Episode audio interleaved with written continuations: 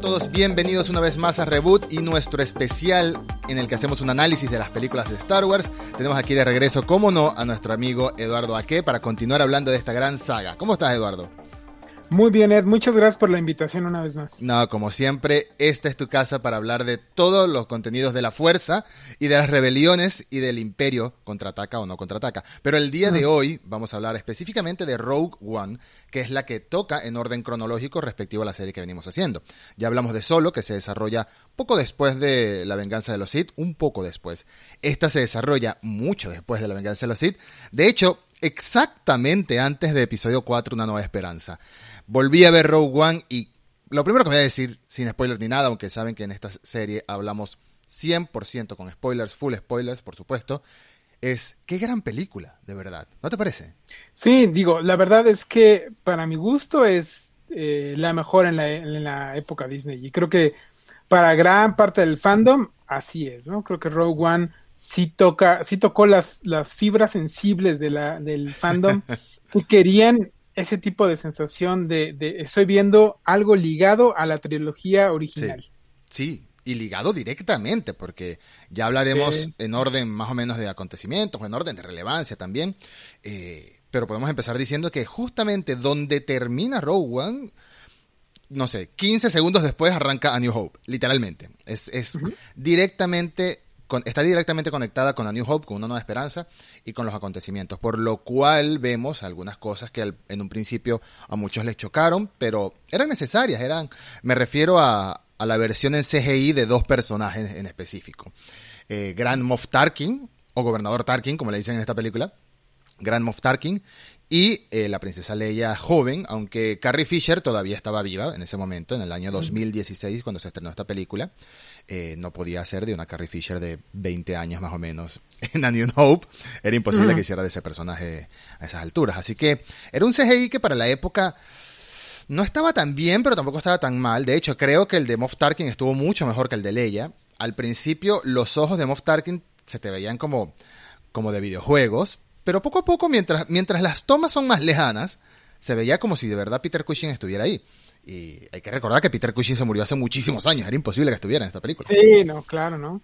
Y eso fue, yo digo que fue una de las eh, cosas que, que eh, el gran aporte de Rogue One a la historia del cine, porque pues a partir de, de entonces se pudo comprobar, ¿no? Que actores que ya no, que ya no están con nosotros o que pues ya pasaron, ya tienen sus añitos y no pueden hacerla de jóvenes, pues pueden volver a interpretar este tipo de, mm. de papeles, ¿no? Sí, sí, estoy completamente de acuerdo. Y es algo que hemos visto en algunas otras ocasiones, incluyendo, sin hacer spoiler, porque de esa serie sí no vamos a hacer spoilers, pero de The Mandalorian también hemos visto algunos personajes CGI-escos, vamos a decirles así. Sí. Oye, fíjate que el, el nacimiento del Rogue One eh, está exactamente en las, en, el, en las letras de A New Hope. Que dice, ¿no? Que, que la rebelión le ha ganado al imperio por primera vez una batalla y se ha hecho con los planos de la estrella de la muerte. Yo recuerdo que cuando eh, pues veíamos eso antes, no sabíamos, oye, ¿cómo le habrá hecho la rebelión para robarse los planos de la estrella de la muerte? No sé qué. Incluso creo que había un videojuego antes así como que, como que narraba la, la historia. No, no estoy muy seguro, ¿eh? Mm. pero creo, creo que sí. Entonces, eh, con esa premisa, este John Knoll que era eh, que estaba ahí metido en la eh, supervisión de efectos especiales de Lucasfilm, hace un guion porque eh, ves que Lucas quería y tenía la ambición de crear este programa de Star Wars de, acción en vivo, ¿no? Sí, de la televisión. Entonces, hace un guion que pues, finalmente nunca, nunca ve este, la luz. Entonces, cuando empiezan todos estos proyectos y este, pues, se lo venden a Disney y están como pitchando varias historias, John Knoll va con Kathleen Kennedy y le dice, oye, tengo esta historia que narra de cómo los rebeldes eh, lograron apoderarse de los, de los planos de la Estrella de la Muerte. Obviamente ese, ese guion, esa idea original, este, pues cambió mucho, ¿no? De, de lo que vamos al final, pero la esencia sigue siendo la misma. Entonces John Knoll es el padre de Rogue One. Kathleen Kennedy le dijo, sí, está interesante tu historia, vamos a hacerlo. Le asignó un guionista, un director y vámonos. Y la verdad es que es muy interesante porque llena demasiados agujeros que unos tenían en, en cuanto a los acontecimientos de A New Hope. A New Hope es una grandiosa película, ya hablaremos de ella en el próximo episodio, pero tenía muchos agujeros que nos dejaban como con dudas, como con preguntas, como la misma que estás diciendo. ¿Cómo hicieron los, los rebeldes para hacerse con los planes con los planos de, la Estrella de la Muerte. O cuando el Obi-Wan Kenobi de Sir, Sir, Alec Guinness menciona la guerra de los clones, también nos preguntamos de qué guerra está hablando, no sabemos nada de eso. Las precuelas ya se encargaron de darnos más contexto en esto, pero esta en concreto, esta, esta historia de Star Wars, porque así los, los bautizaron a los spin-offs en su momento, como Rogue One, una historia de Star Wars, llena muchos agujeros, incluyendo para mí una de las mayores preguntas que yo me hacía de, de niño, incluso era ¿por qué una estación tan imponente que destruye planetas, algo tan grande, tiene un fallo tan tonto en su estructura, ¿no? O sea, le disparas una bomba en un huequito. burla, ¿no? Claro. Le hacen burla en, en, este, en Robot Chicken. ¿Te acuerdas? Hay un hay un sketch de Robot Chicken que precisamente hacen, hacen burla de eso. Es que, es que era como que no, no tiene sentido, algo tan tecnológico, algo tan avanzado, y pero bueno, para el momento era lo que era. Y en esta película crean un contexto para eso y me parece que es una respuesta espectacular. ¿Y cuál es la respuesta? La respuesta es que entre un equipo de ingenieros e inventores hay uno en específico que es como la mente maestra en cuanto a tecnología. El imperio lo, lo adopta, por así decirlo, a, primero aparentemente por voluntad propia y después obligado. Es Galen Erso, el, el personaje interpretado por Matt Mikkelsen. Y hay un personaje llamado el director Krennic, que es interpretado por el actor Ben Mendelssohn, un actor que al igual que Matt Mikkelsen, en el 90% de los papeles que hace es de villano, porque tiene la cara, lo siento, tiene la cara para, para ser de malo. Sí, sí, sí, Aunque ahora, bueno, es casualmente el actor que hace de Talos en, en, Capitana Marvel y, en el universo cinematográfico de Marvel.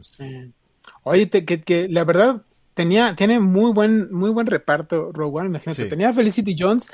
En ese tiempo Felicity Jones creo que lo máximo que había hecho era Inferno con Ron Howard, que es esta película de estos libros basados del Código da Vinci. Sí, sí, sí. Pero este, muy guapa Felicity Jones, ¿no? Sí. Tenía a Diego Luna, que pues acá en, México es eh, súper conocido, ya había hecho pues, ya más de 30 películas, había trabajado con Spielberg, ¿no? En esta película de La Terminal con Tom Hanks. Ah, cierto, sí sí tiene a este Ben eh, Mendelssohn, que ya de ahí fue pues, un, brinco, ¿no? Ahora ya lo ves en un montón de, películas. Tenía a Donnie Yen, que en eh, quizá en el en Hollywood no era muy conocido, pero en Asia es un, es un actor eh, marcial pues muy famoso, ¿no? tiene esta saga que se llama Ip Man. sí. Y pues, a Matt Mikkelsen, ¿no? Mm. Muchos actores que hoy en día son aún más grandes porque como bien dice Ben Mendelssohn, creo que lo más conocido para ese entonces que había hecho era la serie de Netflix Bloodlines. Esa fue como que, la que lo, hizo visible ante la audiencia. Quizás, seguramente tenía antes muchas series, muchos personajes secundarios, qué sé yo, y películas. Pero en esa serie fue como que la que lo llevó a la visibilidad. Matt Mikkelsen ya estaba haciendo ah. películas... ¿Qué, puedes decir de Matt Mikkelsen? Pero para ese momento por supuesto, Hannibal lo había llevado a la fama y ya tenía varias películas muy famosas también. Era, era el, villano de este Casino Royale de 007. Exacto, era Le Chief, sí. Qué buen villano. Em, y, por supuesto, estaba este, claro. Y estaba este eh, actor eh, cómico, este Alan Tudyk. Alan Tudyk, haciendo de, del, androide. Fíjate, cuando se anunció Alan Tudyk, decían, ¿de qué va? ¿De qué va a ser? De que muchos decían que iba eh, a ser Lord Santeca, el viejito este que inicia, que le da los planos en el episodio 7 a Paul Dameron, mm. que va a ser Lord Santeca cuando era joven, ¿no? Mm. Y que ahí había, iba a haber como esta conexión, unión, ¿no? Esa conexión. Pero no, finalmente fue este actor eh, que tuvo eso. Y tiene a otro actor que se llama eh, Riz Ahmed, que mm. ahorita está en una película que está nominada al, al Oscar. Sí. Que, The, Sound of Metal. se llama Sound of Metal, ajá. Sí. O sea, Sí, tiene, cuando lo revisas ahora dices, wow, qué, qué elenco tiene, ¿no? Rogue Yo creo que es uno de los mejores elencos para una película de Star Wars. Sí, eh, de verdad que es redondito en cuanto a calidad de actores. Lo único, el único, el único, la única personalidad involucrada en esta película que era desconocida, básicamente, era el director. Gareth Edwards, en su vida tiene tres películas. Una independiente que se llama Monsters, Rogue One y Godzilla. Y la Godzilla de 2014, que tampoco es muy buena que digamos, honestamente. Sí. Sí, cuando, no entiendo cómo Disney le dio esa película. Sí, cuando es que venía del éxito, no, porque Godzilla creo que del, 2014, mm. independientemente de, de, todo, creo que sí fue muy exitosa en, en taquilla, ¿no? Ok. Entonces, pues Disney venía como, como arriesgándose con estos directores jóvenes, le había dado pues el episodio 8 a Ryan Johnson, este, el episodio, el episodio 9 lo iba a hacer este otro director, Colin Trevorrow, Colin Trevorrow de, de Jurassic Jurassic World. Entonces como que Disney estaba probando, ¿no? O sea, le había dado solo a los, a los eh, chicos estos de, de la película de Lego y venían, venían probándolo. Pero aquí es donde inicia esta otra polémica porque dicen que el primer corte de Gareth Edwards no le gustó al estudio, no le gustó a, los, a, los, a los grupos y todo lo que, lo que pasó después es que vino este otro director, Tony Gilroy, que es un, es un director y guionista eh, de Estados Unidos, que pues sí tiene este tiene poquitas cosas. Tiene el, creo que lo más, lo más eh, famoso que tiene es el, el, pues es que es el guionista de Bourne, ¿no? Que es esta saga con este Matt Damon. Sí. Y, y Tony Gilroy casi casi pasa como al papel de director fantasma. Mm. Porque dicen que todo lo que él hizo, o sea, él, él, él dice, él en un podcast dice que cuando él llegó, la película estaba como atorada en un, en un pantano. Así lo dice él, ¿eh? no lo estoy diciendo yo. Tony Gilroy prácticamente dice, yo, yo lo salvé, yo hice que la película tuviera sentido, ¿no? Porque le hizo, le hizo cambios al guion y em, hubo, hubieron reshots. Entonces, de hecho, este, em, algunos de los actores eh, particularmente este Ben Mendelssohn dice que sí es una, es una película muy diferente la de Gareth Edwards y el, corte final de, Tony Gilroy.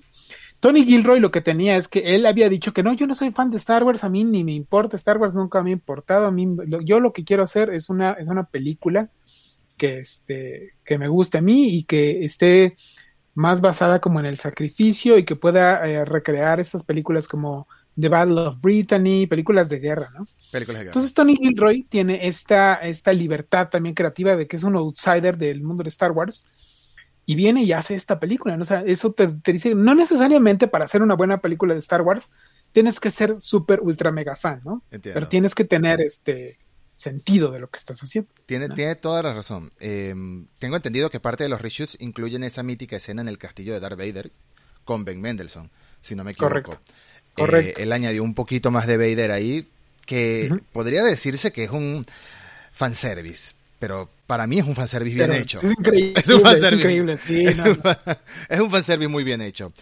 Ese es un detalle muy importante y también para mí otra de las cosas que hace muy bien esta película, que me imagino que ya esto ya se le ocurrió al, a ese que ya hemos mencionado, ese grupo eh, de responsables del canon de Star Wars que hay hoy en día en Lucasfilm, que era meter a Forrest Whitaker, a su personaje, So Guerrera. So Guerrera es un personaje que ha estado en series animadas como Star Wars Rebels, ha estado en Rogue One e incluso ha estado en el videojuego Star Wars Jedi Fallen Order. Así que es un personaje que es se ha convertido en muy importante para el inicio de la rebelión incluso aunque técnicamente no está muy ligado a la rebelión para, para sus últimos años de vida, porque se convirtió en un extremista.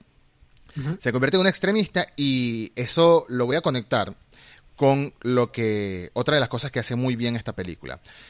Si bien solo, la anterior historia de Star Wars, de la que ya hablamos, si bien solo eh, nos mostraba al mundo criminal, nos mostraba al mundo del contrabando eh, más de lleno, no el vistazo por encima que habíamos visto en la saga original de películas, que, sabíamos que eh, Han Solo era un contrabandista y estaba por ahí Boba Fett como mercenario, entonces nos da una pequeña dosis de datos sin salirse de la historia principal, que es, bueno, la de los Skywalker.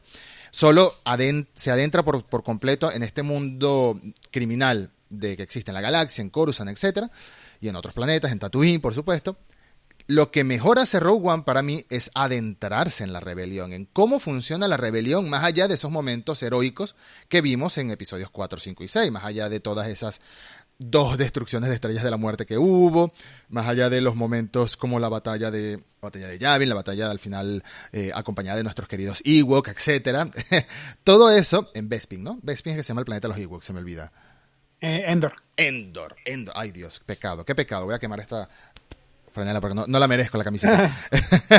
Em, Oye, pero, sí, lo que, lo que dices es muy importante porque eh, cuando tú ves, porque la rebelión está como muy idealizada, ¿no? En la, mm. en la trilogía original, así que, ah, todo debe ser buena onda y sacrificio y honor y, buena, y, y, Rogue One lo que te muestra son las aristas, ¿no? O sea, la película empieza con, con Diego Luna eh, matando a alguien, ¿no? Y de una manera muy horrible. Es un informante de él, se ven acorralados por unos Stormtroopers y el informante le dice, uy, estoy en una condición, no sé si es que tenía algún problema con una pierna o tiene una armadura encima o algo, yo no voy a poder escalar. Y Diego Luna lo mata, mata a su informante. Sí, sí. casi casi si, si lo tienen, sí, porque si lo, si lo capturan, pues da toda la información, ¿no? Es el riesgo, es el riesgo. Y entonces, eh, pues te, vas dando cuenta, ¿no? De que, de que, la rebelión era una cosa, o sea, que iban por todas, o sea, no eran tan extremistas como Saul Guerrera, pero no se tentaban el corazón para hacer lo que fuera necesario, ¿no? Claro, yo creo que hay dos momentos clave en esta película que te muestran cómo puede ser la rebelión y no tan ideal y heroica como la conocíamos en, en las tres películas originales. Dos momentos claves, más allá del de Cassian Andor matando a este informante y más allá del de Cassian Andor ordenado a matar a Galen Erso, a Matt Mikkelsen, que no lo hace, pero también es una orden muy fuerte. Para mí dos momentos importantes son, el primero, el discurso que da eh, casi al final de la película, bueno, entrando al tercer acto de la película, casi Andor cuando le dice a Jean Erso, el personaje de Felicity Jones, eh, bueno, que aquí hay asesinos, aquí hay conspiradores, aquí hay espías, y no, todo lo que hemos hecho ha sido en nombre de la rebelión, ha sido en nombre de un bien, pero bueno, aún así los atormenta, ¿no? Los atormenta. Entonces, para mí esa es una de las partes, una de las escenas clave. Y la otra escena clave sucede un poquitito antes, que es cuando ves a todos esos burócratas, esos líderes de la rebelión que no se ensucian las manos, ellos no son los que hacen el trabajo sucio y están ahí cobardes sin tomar el paso más allá, sino que pensando en, sus propios intereses, en el miedo que tienen. Entonces, ves que incluso la rebelión está llena de... no, no, son humanos, porque hay moncalamaris y muchas cosas más ahí, pero vamos a decirle de humanos, de los defectos que tenemos nosotros, el miedo, la corrupción, la cobardía, la manipulación, etcétera. Se ve mucho ahí. Por supuesto, hay dos personajes que están santificados por toda la saga y me parece que es correcto, que uno de ellos sería Mon Mothma, que es técnicamente la líder de la revolución, y el otro sería, por supuesto, nuestro querido Jimmy Smith, eh, Bail Organa. Son los más nobles que nos muestran cuatro películas, bueno, sin contar, no, no sé, muchas películas, no sé en cuántas salió Mon Mothma en total, muchas películas. Mon Mothma creo que habría salido en dos, técnicamente, en Regreso del Jedi y en... Y en, esta, en Rogue. en esta, sí. Y Jimmy Smith ella iba, ella iba a salir, eh, la actriz de Mon Mothma, en, en Revenge of the Sith, pero cortaron su escena. No la puedes ver en, en, las escenas, este que no, que no pasaron, ¿no? Claro, claro. Bueno, salen Clone Wars en la serie animada. Recordatorio diario, o mejor dicho, en cada episodio de vean las series animadas que dan Salen Rebels también. Salen Rebels también. vean las series animadas que dan mucho contexto. Entonces tenemos este lado oscuro de la rebelión, incluso, ¿no? Es un lado que, que al, al, primero que se le atraviese y le dicen las cosas feas que ha hecho la rebelión, pues se puede ver este perturbado por más que sea, porque los mismos soldados que van y atacan en naves no saben que hay esta clase de espías, esta clase de, que son necesarios lamentablemente en todas las guerras, o eso es lo que nos cuenta la historia, eso es lo que nos cuentan las películas también.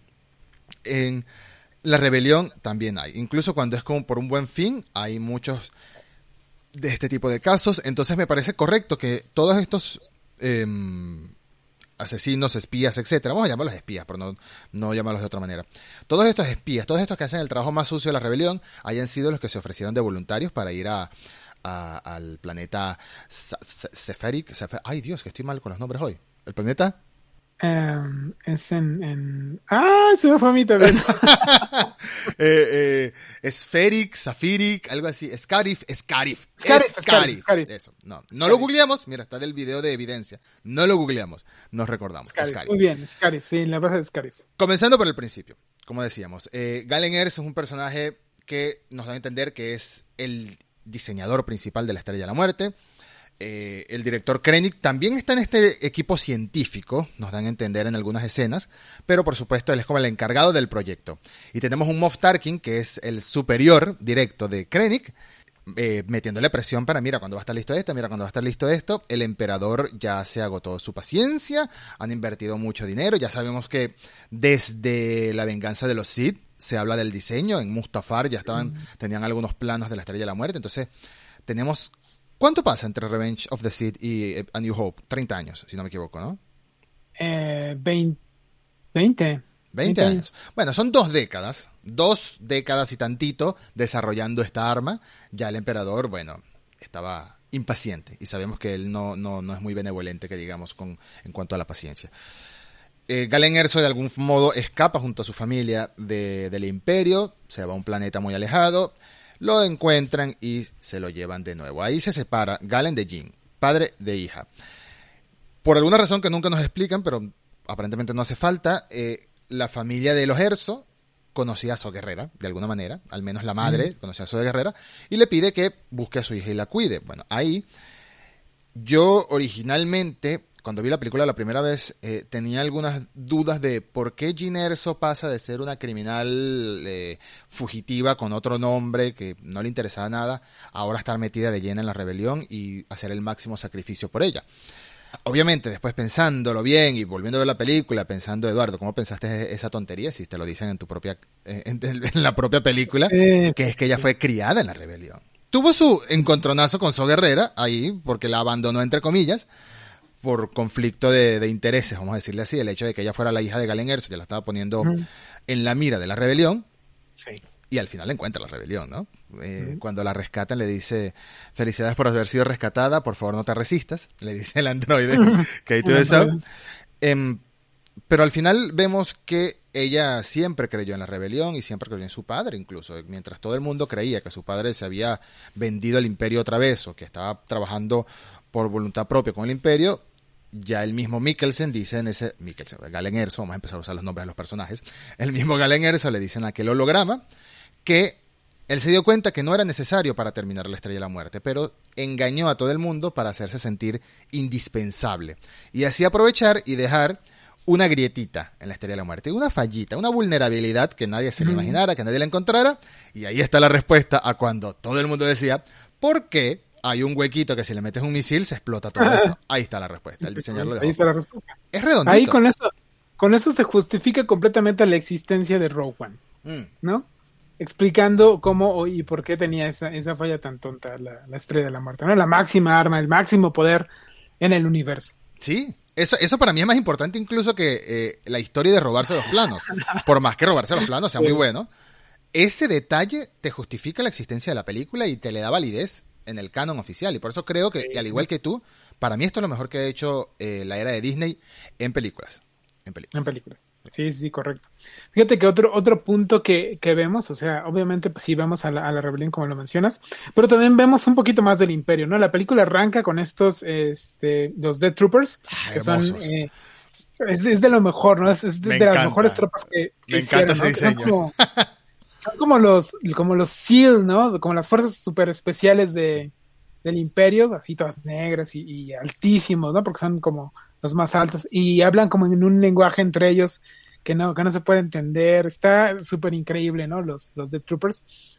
Y pues vas viendo, ¿no? También como, como todo el miedo que, que, ha sembrado el imperio en la galaxia cuando llegan a este, este planeta santo que se llama Jeddah. Ah, sí, claro. A, a, buscar a, a, a Guerrera. Jeddah, que es una, una ciudad que en el que pues, antes tenía como ciertas eh, iglesias de la fuerza, están los eh, guardianes de los Wheels, mm. que em, fíjate que esto de, de los Wheels es, es, algo que viene desde los inicios, ¿no? Porque cuando George Lucas comienza a hacer el guion mm.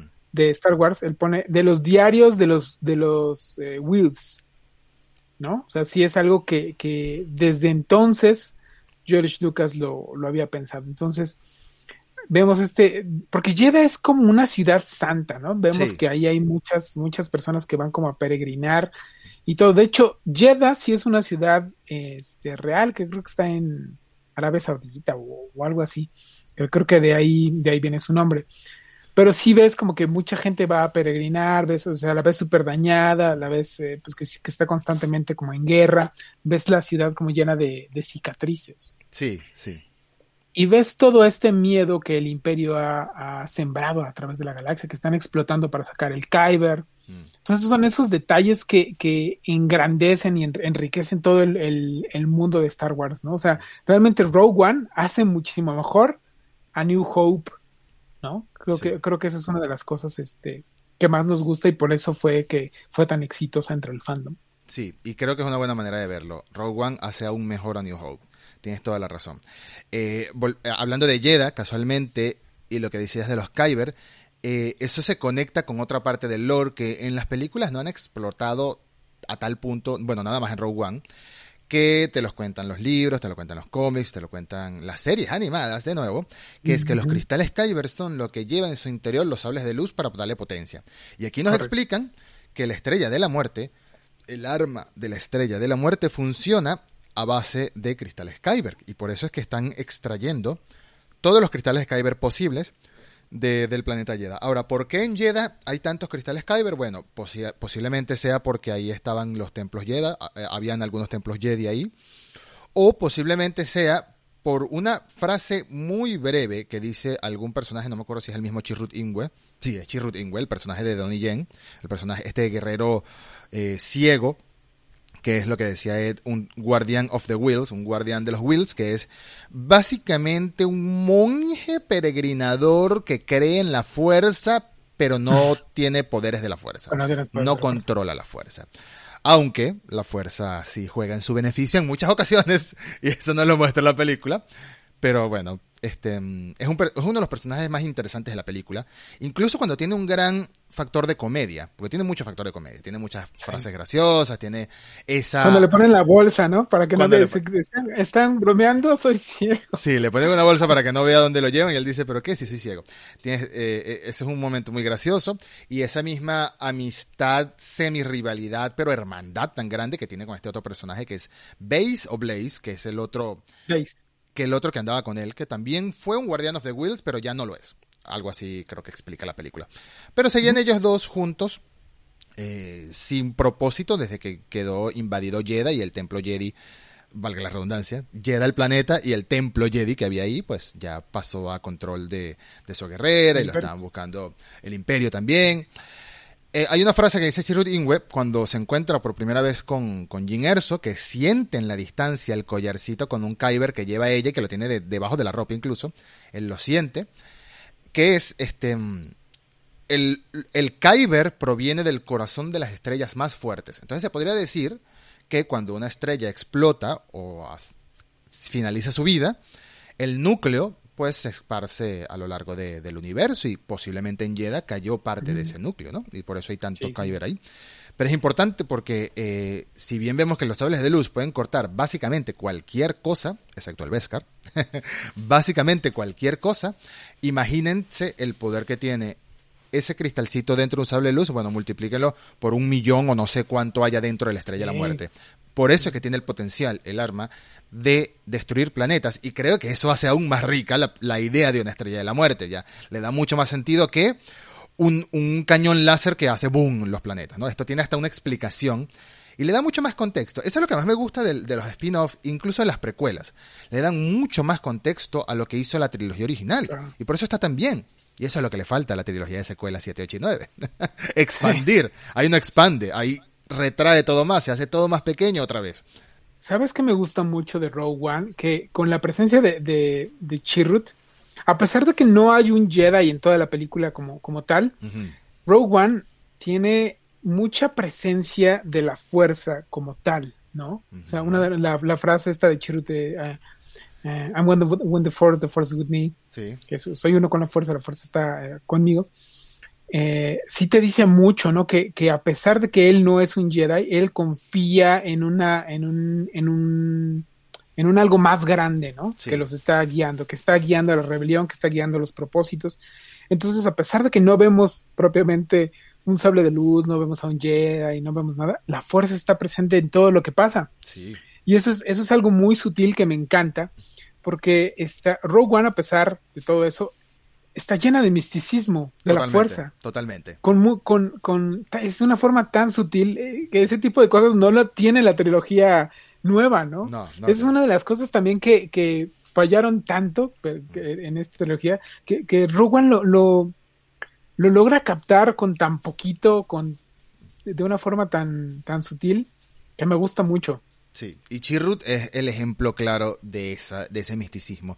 Es contagioso incluso. Llega un momento al final que la misma Ginerso, antes de que comience la última misión, que dura unos 35, 40 minutos, toda la secuencia de Scarif es larguísima y es ya acción al mil por ciento y creo que hemos visto en cuanto a militar, al, apartado militar, el apartado de, de, fuerzas de combate de un bando y del otro, sin meter Jedis, Creo que esto es de lo mejor que se ha visto en, el universo de Star Wars en películas. Sí, eh, todo el combate en Scarif, en la playa, los AT-AT en la playa, eh, algunos incluso sin terminar de construir, ¿sabes? Tenían como un agujero en, el cuerpo, entre comillas, de, Bueno, el escudo interplanetario, el bloqueo, todo está tan bien hecho que por cierto, en alguno de los episodios anteriores yo hablé de cómo los bloqueos me parecían raros que porque no bordeaban el planeta. Aquí hicieron una puerta sobre el planeta, así que aquí sí tiene toda la explicación posible. Pero Chirrudingüe, antes de, empezar en ese momento, la misma Ginerso se siente como contagiada. Ella crea como un lazo, eh, no sé cómo llamarlo, no es emocional, es como una conexión con Chirrut por el mismo hecho de, la sabiduría que, que, mm. que, trasciende del tipo. Él, se siente como un ser sabio y esperanzador incluso. Eh, incluso cuando muere su padre, él es el único que le agarra la mano a ella brevemente, como lo lamento mucho por tu pérdida.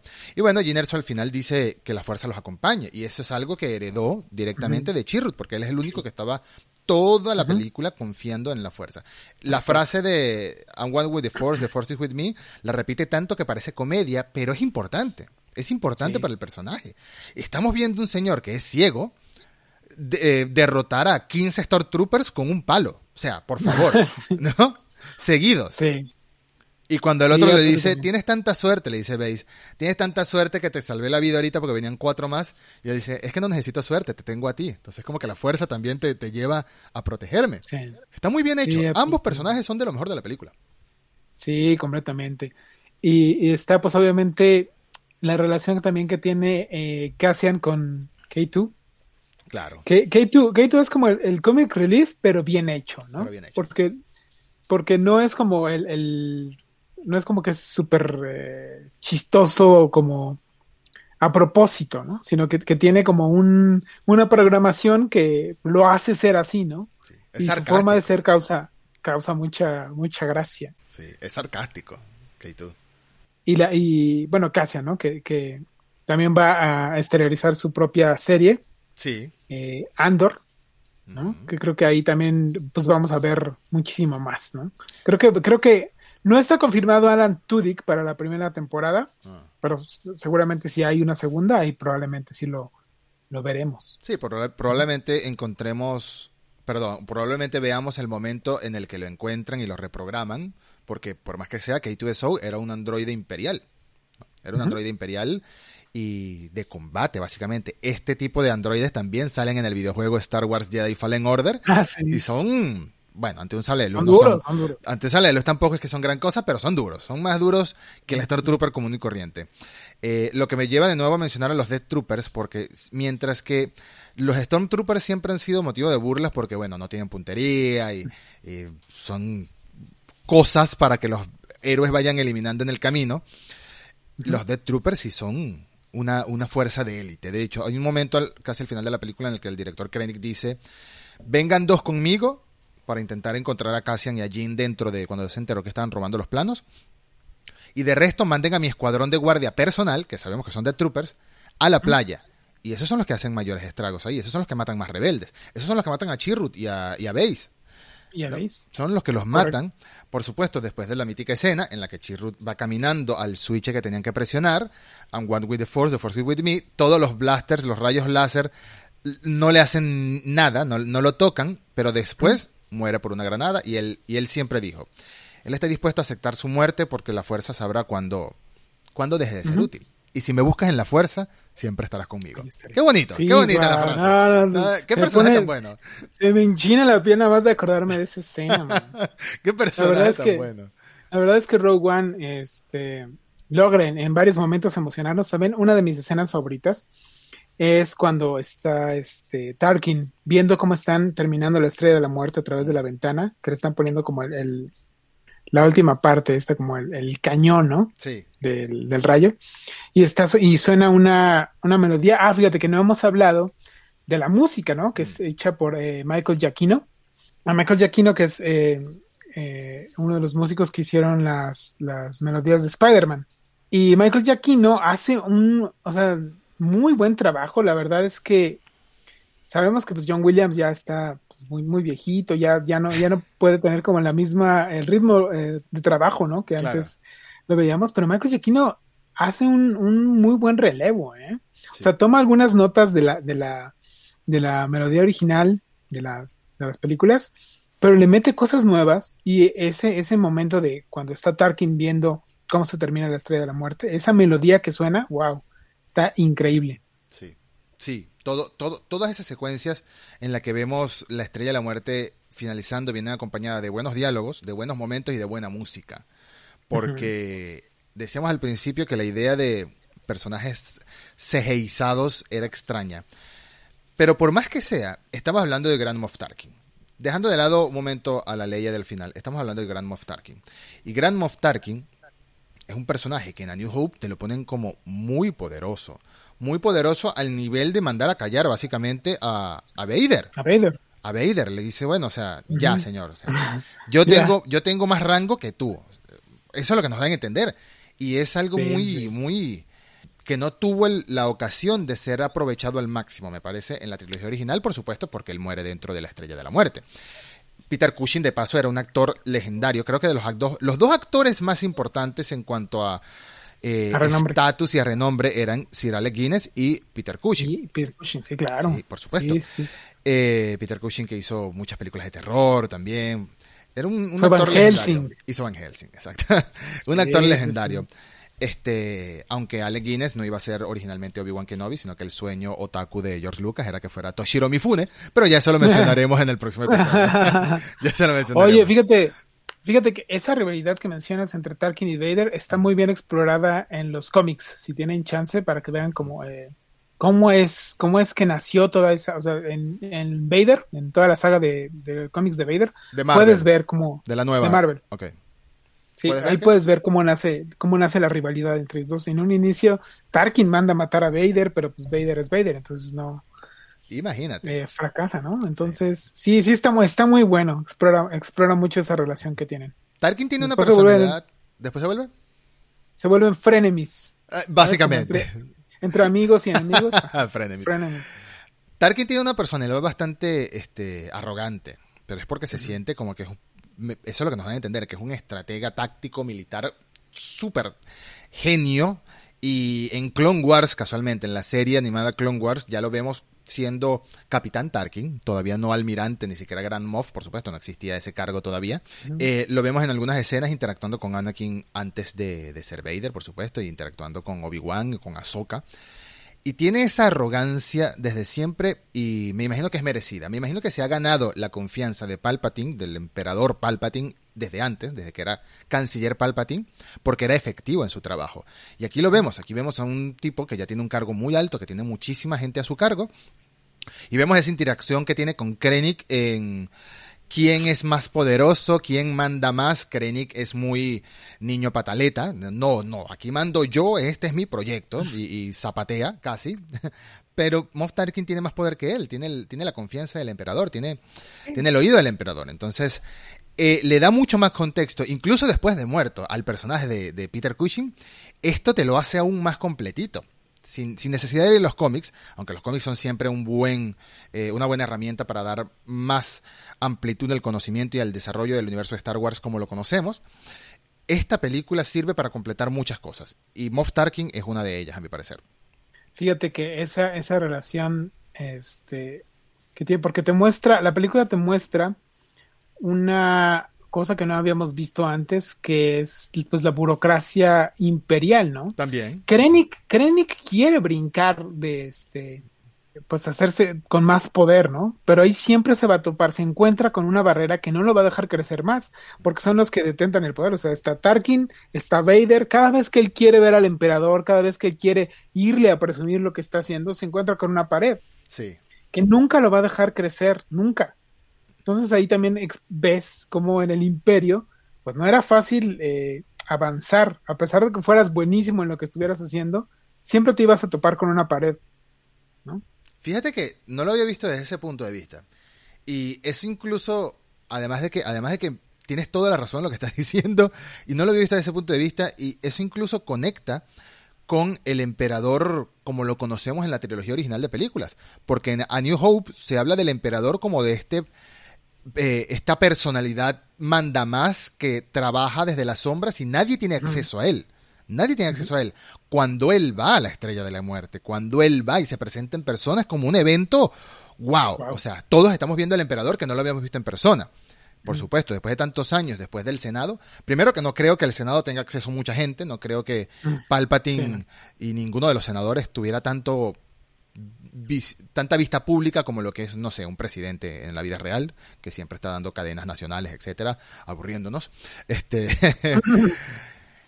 pues eh, esto tiene, esto conecta con que incluso, por lo visto, ni siquiera sus, sus, los, los líderes de su imperio, porque Krennic no será el mayor líder, pero tiene mucha responsabilidad a su cargo. Ni siquiera ellos tienen acceso al emperador. Siempre tienen una barrera, siempre tienen un, una aduana que pasar, que en este caso vemos que son Tarkin y Vader. Y hablando de Vader, tenemos que hablar de los dos momentos de Vader en específico que tiene esta película. Son dos geniales momentos porque nos muestran un Vader que es el Vader de A New Hope, porque en, en, la única vez que habíamos visto a Vader más joven era cuando termina de salir de la mesa de operación, ¿no? y grita que el no, etcétera, pero ese Vader, ese Vader es Anakin todavía. Porque lo primero que él hace con su voz de James Earl Jones es preguntar por Padme. Vader, 20 años después, no va a preguntar por Padme. La única momento que vemos un Vader sentimental ya es cuando se está muriendo y que ya acepta su redención ante su hijo. Pero Vader no era sentimental. Aquí ya vemos a ese Vader adulto, a ese Vader, ese Vader que ha hecho incontables misiones, que por cierto los cómics también amplían muy bien todo lo que hace Vader para el imperio recién, recién cocinadito, recién salido del horno con su traje. Y vemos esta escena en... en... Dame, dame un poquito más de contexto ahí porque no conozco bien la historia, pero tengo entendido que en el lore de Star Wars se hablaba de que Vader tenía un castillo y esta es la primera vez que lo vemos, ¿no? Sí, ahí en, en los cómics de, de Vader, vemos que él escoge Mustafar como premio, ¿no? Porque eh, el emperador eh, quiere que lo quiere poner a hacer ciertas cosas, pero Vader dice no. Primero quiero una cosa, quiero que me des una cosa, quiero un mundo. Entonces el emperador le dice, a ver, ¿cuál, qué, mundo quieres? ¿Quieres Naboo? Te doy Naboo, no hay problema. Pero no, él, él, quiere Mustafar, porque ahí en Mustafar es donde cayó Anakin y nació Vader, ¿no? Claro. Y él siente que en Mustafar hay una cosa, una, una fuerza del lado oscuro, él tiene una, una conexión ahí. Mm. Entonces, en los cómics ves y te cuentan toda la historia sin, sin, darte mayores spoilers, te cuentan la historia de por qué él crea su castillo ahí y lo que hace y lo que busca. Y otro, otro que te cuenta la historia del castillo y de Mustafar en sí está en Vader Immortal, que es este juego de 3D puedes jugar con tu, con tu este, Oculus Rift o con, creo que ya salió para PlayStation VR. Y ahí te cuentan muchísimo más la historia de, del castillo de Vader. Pero pues era básicamente la base de, cuando Vader estaba eh, pues descansando, digamos, estaba ahí, ¿no? eso es su fortaleza. Entiendo. Y, y, tiene sentido porque por más que este hablemos de un ser poderoso en la fuerza, por más que hablemos de este universo de la galaxia muy muy lejana que nos muestra que muchos humanos tienen partes eh, robóticas, empezando por el brazo de Luke, empezando por el brazo de Vader, perdón, de Anakin, llega un momento que me imagino que el mismo hecho de ser híbrido entre máquina y organismo viviente te afecta el cuerpo. Vimos, por ejemplo, a Grievous, que se la pasaba con una toja ahí horrible, tosiendo todo el tiempo. Eso para mí es el, la contaminación que le da esta máquina a su cuerpo real, ¿no? Y este vemos a So Guerrera en esta película que también está como modificado para tratar de sobrevivir un poquito más después de haber llevado muchos golpes en su vida. Y también respira con, con, una máquina y todo. Tiene, tiene necesidades de, de ayuda su organismo. Aquí, en el castillo, vemos a un Vader eh, sin el traje. dentro de un tubo de agua que parece Es como... Bacta. ¿De qué? Es Bacta. Bacta, ¿recuerdas en el Imperio contraataca cuando a Luke lo, lo golpea el, el Wampa? Ah, claro. El Bacta es como una sustancia medicinal. También lo tienen dentro de un tubito, claro, claro, claro, claro. Em, pero lo vemos sin su traje. Recuerdo un poco a Goku cuando, también cuando, cuando lo ponen dentro de, de, de, de Bacta, pero del universo de Dragon Ball. Sí, sí, sí. Entonces, lo tienen que armar y todo. Y esto también para mí, para mí en cierto modo concuerda con, con el hecho de que en el Imperio Contraataca vemos a Vader descansar también dentro de su nave como en una cápsula, ¿no? Que cuando Sí, después se abre y está sentado, le ponen el casco. Siempre nos, es- esto nos da a entender que Vader, por más superpoderoso que fuera con la fuerza, su organismo necesita ayuda. Su organismo necesita Claro. ayuda. Y Sí, este castillo sí. está dedicado para eso. Y además de lo que me dices, que tiene cierta conexión con la fuerza del planeta Mustafar, pues qué mejor lugar para hacer su Sí. santuario de reposo. ¿no? Algo que no te dice, no te lo dice porque en, en todos los demás planetas te indica que están en, en tal lugar, en tal lugar, en tal lugar, pero ahí en, es, específicamente omiten decirte que estás en Mustafar. No sé por qué. Ah, bueno, igual con la, con la lava se medio reconoce un poquito, que es como que un planeta muy característico. Y hay otra sutileza que este, hay mucha, mucha gente hace este, teorías y, y comentarios al respecto. Es que cuando él está metido en el, en el, en este tubo de Bacta, hay dos eh, guardias imperiales cuidándolo. Sí. Entonces, obviamente, es un, es algo así como de el emperador tiene un ojo sobre Vader siempre y, y no se puede deshacer de ellos, ¿no? claro. ¿Por qué están ahí? ¿Por qué? O sea, ¿quién los mandó? No creo que Vader necesite como, como una guardia como tal personal, ¿no? Bueno, quizás como- mientras como- está en este estado tan indefenso, sin ni siquiera cuerpo, posiblemente, pero no, esto es el emperador poniéndole Sí, un ojo sí, encima. Totalmente. Así es, ¿no? Eso es algo que es súper sutil y que me, que me gusta mucho también. En la novela de Rogue One Sí, está eh, Orson Krennic esperando, ¿no? A, a- a Vader. Y el sirviente de, de Vader, este que Sí. llega y le anuncia que ya llegó, sí. se llama Vanet. Señor extraño con una túnica, sí. Sí, le dice que no puede decir nada de lo que ha visto ahí, que, que básicamente le está haciendo firmar un NDA, Ajá. que no puede decir nada de lo que vea o escuche o oiga, nada. Y cuando Vader llega, eh, describe cómo huele. ¿Tú- ¿A qué crees que, te- a qué crees que huele eh, Darth Vader? Qué pregunta tan extraña, no me esperaba esta pregunta en mi vida, pero vamos a ver, vamos a ver. para mí, La novela, para mí huele a eh, posiblemente cuerina, posiblemente metal, aceite, aceite como cuando el, al auto se te, te gotea un poquito el aceite, ese, ese aceite hidráulico. No, no sé, ¿a qué huele según Krennic? la, la novela describe que eh, huele como a ungüento medicinal. Ah, Como tiene a- sentido. como algo, como algo, este, como de hospital, como Sí. de, como de sanatorio, como que huele a eso, Vader. Pues tiene mucho sentido. de- Sí, completamente. Entonces sí, ahí te enteras de a, a qué huele Vader, a eso, a un buen, a un ungüento medicinal. EAU de Vader. Em, ese olor es muy característico. Yo creo que en todo el mundo, al menos en todos los países que he ido a algún a una farmacia, a un hospital, tiene ese olor en específico. Em, todo el diálogo entre Krennic y Vader en ese, en ese pasillo donde se desarrolla en el castillo de Vader en Mustafar es espectacular. Es espectacular porque vemos ya un Vader arrogante, ya un Vader que amenaza a Krennic, amenazador por supuesto. Eh, básicamente le dice no tientes la suerte, eh, tú podrás decir que tu logro es tu logro y todo lo que tú quieras, pero todo lo que haces es del emperador y el emperador decidirá qué hacer con ello.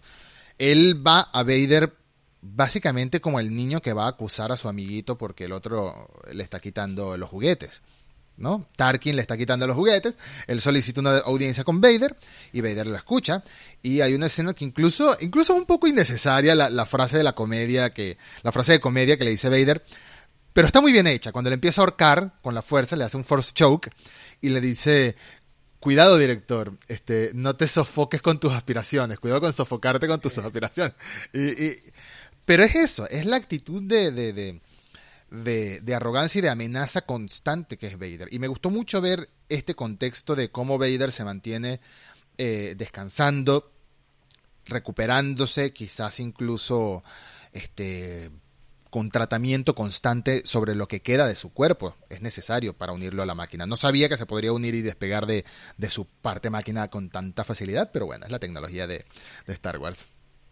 Sí, de, hecho, muchos dicen que esas escenas de, de, Vader en Rogue One cambian la concepción del personaje, porque como tú dices, en, en el anterior canon se supone que no se podía desprender de, de su traje, ¿no?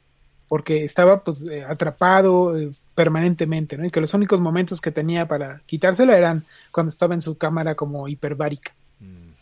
Entonces muchos dicen que eso cambió al, al, personaje de Vader. Justo, justo como lo mencionas, totalmente. Sí, pero me parece que lo hace incluso, entre comillas, más realista, ¿no? Sí, claro. Eh, y coincide, y coincide de nuevo, coincide lo que, lo que vimos en las precuelas con Grievous. Grievous es el ejemplo perfecto. En Clone Wars, en la serie animada, también vemos que Grievous tiene como una especie de fortaleza en la que va a hacerse retoques, no solo de su organismo metálico, sino también a recuperar un poco su, lo que queda de su cuerpo. Entonces, esto nos da a entender que cuando son demasiados implantes, demasiadas prótesis, demasiadas partes mecánicas y robóticas que añaden a un organismo vivo, trae consecuencias. Y eso creo que podemos decir que si algún día sucediera en la vida real, pues sería algo así, ¿no? Incluso, incluso, no sé, los, ya, ya, ya yéndonos a la vida real, los, implantes de cualquier tipo de, de, un ser humano hoy en día tienen que tener reemplazos con el tiempo, tienen que tener cuidados, hablando desde marcapasos hasta implantes de, de pectorales, senos, glúteos, qué sé yo, lo que se pone la gente. Ahora, la segunda escena de Vader la segunda escena de Vader, a mucha gente le cayó mal esa escena de Vader. Y no lo entiendo, sí. porque dicen que era demasiado fanservice. Pero para mí, de nuevo, fanservice bien hecho. Toda la vida hemos pensado en Vader como un ser ultrapoderoso, pero los combates en la trilogía original eran muy pausados, muy, muy calmados. Pero si, le, si lo queremos justificar, podemos decir porque es entre dos guerreros pares uno más poderoso que el otro, pero pares al mismo tiempo, tienen los mismos conocimientos y eso. En cambio, aquí vemos a Vader arrasar en un pasillo de gente común que no tiene nada que ver con la fuerza, que lo que tiene es un blaster. Entonces, es espectacular, es espectacular. Hay una, hay una parte que es que es uno de los que está intentando escapar, que se queda la puerta torada, que tiene el disco con los planos de la Estrella de la Muerte. ¿Cómo pasa de ábrame, ayuda, ábrame, ayuda, a cuando llega Vader, ya está cerquita de él, ya acepta su destino y dice, no, mira, toma, toma el disco toma la información. Yo de aquí no voy a salir en ningún momento. Pero toda la, toda la escena es un Sith o incluso un Jedi, porque lo vimos también en The Mandalorian, que eso sí no lo voy a hacer spoiler, pero también una, hay una escena de pasillo, por así decirlo. Las escenas de pasillo están de moda en, en, esta historia. Desde Daredevil en sus pasillos, ¿no? Aquí vemos una escena de pasillo de Vader arrasando con un montón de tropas rebeldes, usando todas las cosas lindas y tétricas que sabemos que pueden hacer con la fuerza. Lo único que le faltó a Vader fue lanzar rayitos. Ahí lo vemos haciendo for choke, ahí lo vemos arrojando gente, ahí lo vemos devolviendo blasters, eh, rayos de blaster partiendo, con el sable. Partiendo uno a la mitad. Partiendo uno a la mitad, agarrando uno y lanzándolo contra los otros. Es, es, wow. Son, ¿cuánto? 30, 50 segundos que dura la escena. Y es adrenalina al mil por ciento. Es Vader en su apogeo. También está la, la música, que este, está empatada con... Por ahí hay un análisis de, de, esa, de esa melodía, del, precisamente del pasillo, y la empatan con la marcha imperial. Claro. está, está fríamente este, calculada. ¿no? Y tiene como, tiene como este, esos pequeños coros. No, no, no, es una, es una chulada, ¿no? Es, es fantástico. Y sabes que casi, casi la metieron de, de, último momento. Sí. No estaba planeada en el, en el desarrollo original. Igual le, añade un, o sea, al final, ¿qué será? Los últimos, este, ocho minutos de Rogue One son súper emocionantes. Ves eh, la muerte de Jean y la, y la muerte de, este, de Cassia, ¿no? Ahí. Ves cómo llega Vader, casi destruye al, al, a casi casi a la nave de, este, del admirante Radus y ves esta escena, ¿no? De Vader en el pasillo, pues, desmembrándolos a todos. Y ves cómo aparece Lea, ¿no? Y se acaba ahí inmediatamente la, la película, porque te indican que pues, da paso a, New Hope.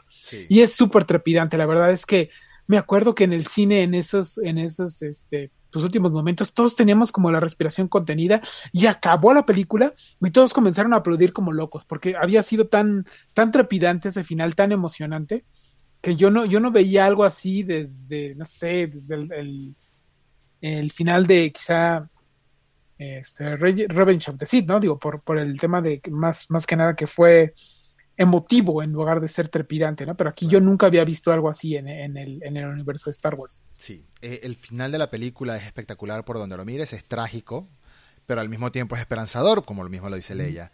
Em, llega un momento que tú aceptas. Llega un momento que tú aceptas o empiezas a imaginar, mira, estos personajes que están aquí en Scarif no van a salir de aquí. Y yo creo que ese momento es cuando te enteras que Tarkin dice que la estación espacial que es la estrella de la muerte, eh, haga su, haga su, eh, entre al hiperespacio y se dirija a Scarif. Y ahí tú sabes que Tarkin tomó la decisión de destruir sus archivos antes de dejarlos escapar. Así de sencillo, porque si no, ¿para qué va a viajar la estrella de la muerte hacia allá? Y de paso se quita un problema de encima, que es ese fastidioso Krennic que lo está molestando todo el tiempo. Hacemos un dos en uno, hacemos un dos en uno. ¿Qué vamos a perder? Tecnología que ya está desarrollada, ya que es de verdad un final muy trágico, pero al mismo tiempo me gustó, me gustó mucho. ¿Me hubiese gustado ver, más Ginerso? Sí, pero ¿cómo? ¿Cómo hacías para meter más Ginerso? Era imposible, porque si hubiesen quedado algunos añitos entre una película y la otra, puedes contar más historias, pero como termina exactamente donde comienza New Hope, es imposible contar con estos personajes más allá. Y una precuela, entre comillas, de, de Ginerso me hubiese parecido innecesaria, porque primero, no puedes hacer una Felicity Jones de 16 años, tendrías que contratar a otra actriz para andar con So Guerrera por ahí. Y a Forrest Whitaker también no creo que esté en la edad como para ser este otra vez de persona de, no sé, 30, 40 años. Ahora, me quejo, me quejo no. Llevo mucho tiempo preguntándome de ¿para qué hace una serie de Cassian Andor? De verdad. Ahora que volví a ver Rogue One por cuarta vez, pero no le había tomado tanto, tanto tanto análisis, obviamente ahora la veo con otros ojos pensando en, grabar esto. Ahora pienso, ¿sabes qué? Tiene potencial una serie de Cassian Andor por el mismo hecho de ir explorando la rebelión desde dentro. El nacimiento de la rebelión. Y ni siquiera el nacimiento de la rebelión, sino lo que hace la rebelión para llegar hasta donde sabemos que llega. Hay potencial de historias ahí. No será una historia súper relevante que nos conecte en el futuro a nuevas cosas, como, no sé, la serie de Ahsoka, por ejemplo, que quién sabe con qué conecta eso después, pero hay potencial aquí. De verdad que ahora más que nunca quiero ver esa serie. Sí, fíjate que Andor tiene, tiene el potencial porque puede salir, puede salir Obi-Wan, puede salir Jim Smith, puede salir este Ahsoka en una de esas también. Incluso hasta puede eh, terminar, eh, terminar saliendo Enfys Nest. Ah, puede salir Enfys Nest, sí. Puede salir Throne. Entonces. ¿Por qué no? Sí, también. Puede ser, puede ser. Totalmente, imagínate, sería increíble. la verdad es que sí es una, es una serie que igual no muchos están esperando, pero yo sí, la verdad, sí, sí es algo que quiero ver. Cuando ves el potencial de todo lo que puede contar, más allá de él haciendo cosas, de con todo lo que puede conectar, ahí dices, mira, ¿sabes qué? La quiero ver, la quiero ver, la quiero ver. La quiero ver y creo que en el 2022 se va a llegar. Eh, si no me equivoco, el orden, no sé si está 100% definido, pero por lo que sabemos hasta ahora del orden de lo que se viene en Star Wars en cuanto a series para Disney Plus, es diciembre el libro de Boba Fett. Termina el libro de Boba Fett. Debería venir de Mandalorian temporada 3. O Andor. Y después no, no, no, no, Mandalorian. Mandalorian, Season 3. Eh, Mandalorian Season 3, imagínate. Mandalorian temporada 3. Y después viene la serie de Andor en algunos meses. Ya sabemos que la serie de Andor está grabada. La estaban grabando hasta hace poco. Están grabando. y de Book of Boba Fett dijeron que cuando terminaran de grabarla, específicamente, de una vez empezaba la producción de, de The Mandalorian temporada 3. Así que se vienen cosas buenas el año que viene. Y también la de Obi-Wan. Y también la, de Obi-Wan, por supuesto. la de Obi-Wan. Que, creo que es la más esperada de todas. Quién sabe cuándo vaya a salir, pero. No lo sé. Te digo algo, le tengo mucho cariño para mí a Iwan McGregor haciendo Obi-Wan. Me parece que va a ser muy interesante, me parece que va a ser muy bueno. Pero yo estoy emocionadísimo por el libro de Boba Fett. Es la serie que más espero de, de Star Wars en este momento. Tengo entiendo, muchísimas ganas de por fin ver a Boba haciendo más cosas después de esos últimos episodios que nos regalaron en The Mandalorian, que fueron... Por favor. Perdón por spoilear la aparición de Boba Fett, pero ya a estas alturas ya deberían saberlo. no, yo lo único de The Mandalorian que no hago mención es del episodio final. Pero de resto, bueno. Para concluir el episodio acerca de Rogue One. Eh, me parece que estuvo una historia muy redondita. Me parece que es muchísimo más relevante de lo que se le puede tomar en cuenta. Siendo un spin-off, prácticamente podría entrar como una película de la saga principal, sin problema. sin problema, porque nos explica muchísimo de lo que viene después. Nos explica el por qué suceden cosas en A New Hope que tenemos podrían habérsele ocurrido a Lucas antes, quizás no, pero indiferentemente, pues ya sabemos que Lucas pensaba a, gran escala, pensaba en una guerra de los clones que en algún momento dijo, bueno, quizás explique, esta línea de diálogo no puede haber sido que la tiró por, por meter algo random, no puede haber sido, eso, eso tenía alguna un plan macro de todo lo que sería el universo de Star Wars en el futuro, o que lo que podría ser si, si hacía plata, básicamente en taquilla. Y tenemos algunas de las mejores escenas de Vader de lo que se ha visto en esta saga, en este universo. Completamente. Sí. Fíjate que Rogue One, que salió en el 2016, me acuerdo que fue la segunda más taquillera. La, primera fue obviamente Civil War. Pero este, para hacer un spin-off eh, estaba súper bien. O sea, la verdad es que cuando empezaron estas ideas de los spin-offs, muchos no sabíamos qué esperar. Eh, era súper raro empezar una película de Star Wars y no ver como las letras sí, el de episodio de Sí, sí. Sí, entonces, este, pero no, digo, nada de qué quejarme. La verdad es que Rogue One es, digamos, la, mejor película, como, como lo hemos eh, señalado al inicio, de la era Disney. Así de sencillo. Sin lugar a dudas. Y es una pena que después de que el éxito de Rogue One nos empezara a mostrar un Lucasfilm muy animado en hacer spin-offs, Obviamente lo que pasó con Solo, por culpa de las situaciones en gran parte, eh, terminó cancelando todos esos planes, porque incluso se hablaba de una película de Boba Fett, este, parte de a, Star Wars Story, de una historia de Star Wars, que es el nombre que le dan a los spin-offs. Pero bueno, ya lo que se viene ahorita en el futuro es muy prometedor también. Tenemos a una nueva aparentemente tenemos a una nueva Santísima Trinidad en, en Lucasfilm, que es Caitlin Kennedy como jefa maestra y abajo de ella John Favreau y Dave Filoni como arquitectos de lo que podría ser. Por ahora es así, no sé si va a ser así siempre, no sé si vamos a tener un caso de Kevin Feige que tiene 15 años con Marvel y tiene planes para 10 años más. No sé si van a estar los tres juntos todo el tiempo, pero por ahora hay que aprovechar este momento porque están haciendo muy buenas historias. Y Rogue One es la prueba de que cuando se quiere hacer algo con cariño y se quiere hacer algo este, que englobe y enriquezca el universo de Star Wars hoy en día, pues mira el resultado. El resultado es fantástico. Completamente. No, no, no. Fíjate que es que Rogue One tiene la suerte de estar justamente en, poquito antes de entrar a, a, New Hope y todos los elementos son fáciles de integrar.